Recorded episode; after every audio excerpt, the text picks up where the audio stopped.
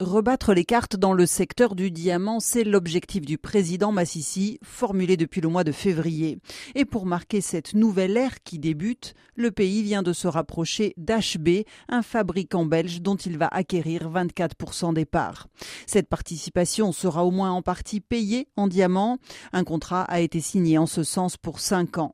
HB n'ira pas faire tailler ses pierres brutes à Anvers. L'entreprise s'est engagée à les transformer en totalité dans la nouvelle usine de taille et de polissage qui vient d'être inaugurée à Gaborone.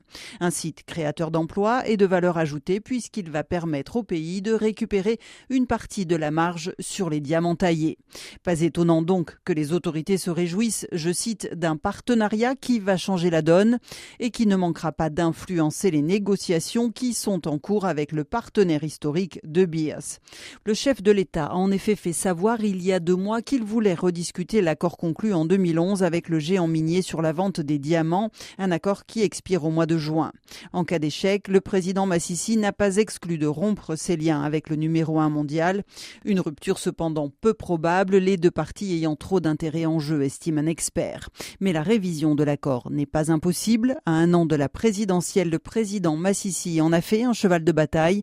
Il a besoin de rassurer et de montrer qu'il défend les intérêts économiques du pays, surtout face au spectre du retour annoncé de l'ancien président Kama, partenaire de De Beers pendant de longues années. C'est sous son pouvoir qu'avait été conclu l'actuel accord de partage des ventes de diamants avec le géant minier.